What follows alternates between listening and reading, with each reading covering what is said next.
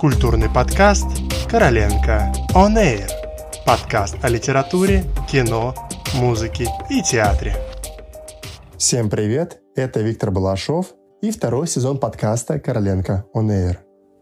Сегодня мы путешествуем по выставочным залам и вновь отправляемся в музей русского импрессионизма на Ленинградском проспекте. Там до 29 августа проходит выставка «Охотники за искусством», Охотники за искусством – своего рода драматическая история о коллекционировании в годы оттепели и застоя. На выставке Кустадиев, Фальк, Кандинский, Коровин, Малевич, Пиросмани и другие модернисты, малоизвестные широкой публике, всего 70 работ, соседствуют с удивительными историями коллекционеров, которые продолжали собирать, а иногда и терять произведения даже тогда, когда, например, авангард был совсем не в чести – эти коллекции начали складываться в 1950-е годы в стране, где не было свободного рынка, частной собственности, а за спекуляцию грозили тюремные сроки.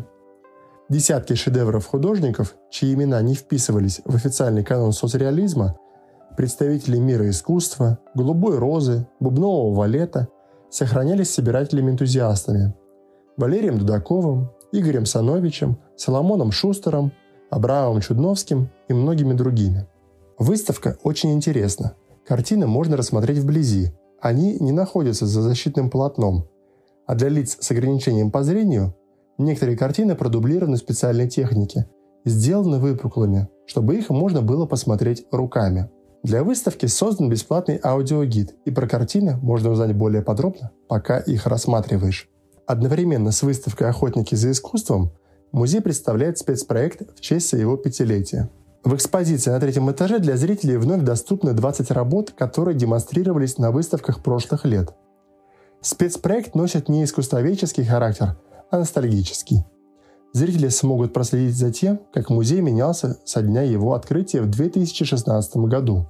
На фоне вековой истории экспонатов, пять лет работы музея кажутся не слишком значимым сроком. Однако для команды, развивающей в России частный музей с нуля, Каждый день рождения, а особенно первая круглая дата, является поводом для настоящего праздника.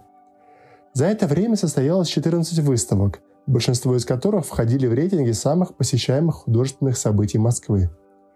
В честь юбилея музей предлагает зрителям вспомнить эти проекты.